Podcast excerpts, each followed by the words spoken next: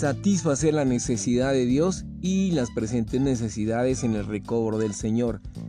La necesidad que Dios tiene en la era presente. Lectura bíblica Génesis 1, 26, 28, Efesios 1, 29, 11, 3, 11, Mateo 6, 10, 7, 21, 12, 50. A fin de que su voluntad sea hecha aquí en la tierra y que su propósito eterno sea cumplido, Dios necesita nuestra cooperación. Dios puede llevar a cabo aquí en la tierra lo que ha planeado en los cielos solo cuando tiene personas que cooperan con Él.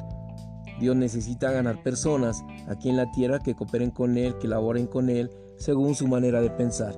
Siempre y cuando Él encuentre a tales personas que compartan su misma manera de pensar y estén dispuestas a laborar con Él, la obra de Dios será llevada a cabo en la tierra.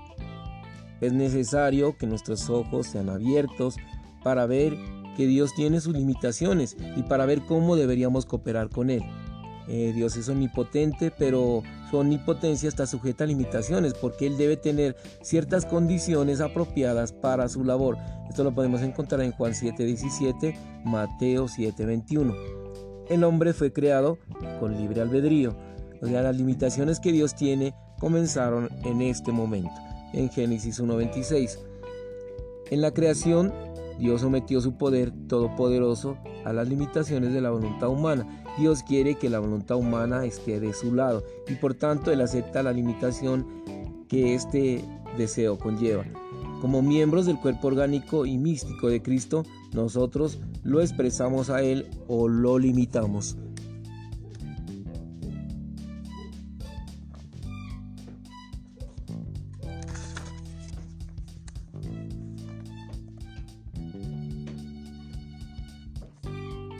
El Señor desea llevarnos al punto en el que tengamos eh, nada que le impida hacer lo que Él quiera. Una vez que el Señor nos haya llevado a un punto de total, Él quiere tener es un camino sin obstáculos, eh, que pueda cumplir su voluntad. entonces nada podrá interrumpirnos y Él podrá llevar a cabo su propósito aquí en la tierra.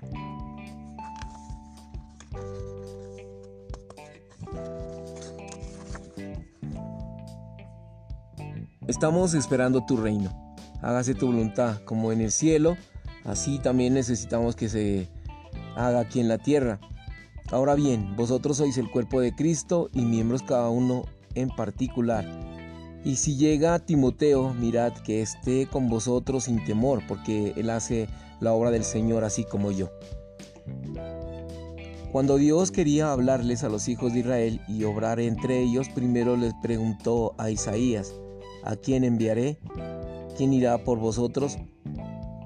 Aunque Dios ya había decidido hablarles a los hijos de Israel y laborar en medio de ellos, él temía que hallar a alguno, a alguien en la tierra que laborara con él y según su manera de pensar. Dios todavía sigue llevando a cabo y buscando tales personas. Él desea predicar el Evangelio hasta lo último de la tierra y para que todas las naciones puedan recibir la salvación que Él otorga. Sin embargo, primero necesita encontrar, ganar personas aquí en la tierra dispuestas a cooperar con Él, a laborar con Él según su manera de pensar. Siempre y cuando Él encuentre tales personas que compartan su misma manera de pensar y estén dispuestas a laborar con Él, la obra de Dios será llevada a cabo en la tierra por medio de ellas. Si Dios no puede encontrar tales personas en la tierra, su deseo, su plan, permanecerán en el cielo, pero no serán llevados a cabo ni serán cumplidos aquí en la tierra. Dios puede llevar a cabo aquí en la tierra lo que Él ha planeado en el cielo solo cuando encuentre personas dispuestas a cooperar con Él. Sí, Dios es omnipotente, pero su omnipotencia está sujeta a limitaciones porque Él debe tener ciertas condiciones apropiadas para su labor. Eh, la pregunta es si estamos o no en la posición para que Él exhiba su poder. Sé que no puedo ayudar a Dios y no puedo hacer avanzar ninguna de sus obras, pero si es posible que algo de mí pueda obstaculizarlo. El pecado, la incredulidad, la energía natural eh, obstaculizan el propio poder de Dios. Y el Señor tiene que darnos luz para que veamos lo que Él puede hacer. Y también tiene que darnos luz para que veamos lo que podemos impedirle hacer. Podemos ponerlo en una posición en la que Él no puede hacer lo que Él desea. El creador del cielo y de la tierra puede ser limitado por nosotros. Que el Señor escudriñe nuestros corazones, trate con nosotros de manera drástica y hay algo en nosotros que le obstaculiza a Él. Hay accesorios en nuestra vida cristiana, estamos inclinados a lo que vemos o sentimos o andamos por fe. Y únicamente Dios en nuestras vidas, Él es nuestra vida, el poder. Pero ¿acaso hay planes, programas que lo sustituyen?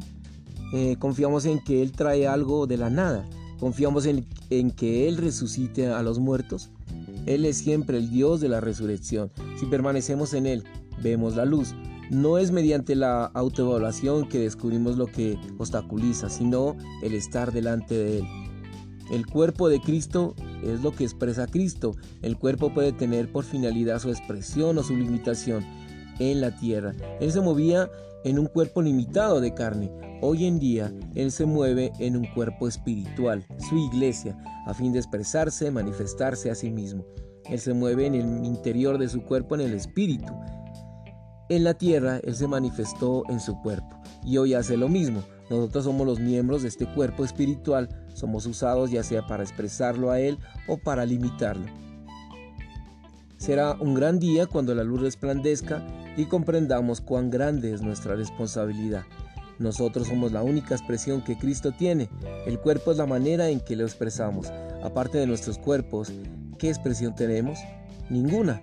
En el mismo principio estamos en la posición de brindarle a Él una expresión completa o de limitar su expresión. Por esta razón, la soberanía completa de Cristo es de suma importancia a fin de que Él pueda influir en las situaciones malignas del mundo espiritual y expresarse a sí mismo. No debemos limitarlo ni restringirlo de ninguna manera. Aleluya, gracias al Señor por su palabra. Lámparas a mis pies tu palabra y lumbrera mi camino. Gracias por este principio de semana en ti, Señor. Gracias porque podemos permanecer y que tú liberes toda tu vida, Señor. Bendice lo que tienes que bendecir. Lámparas a mis pies tu palabra y lumbrera mi camino. Amén y amén.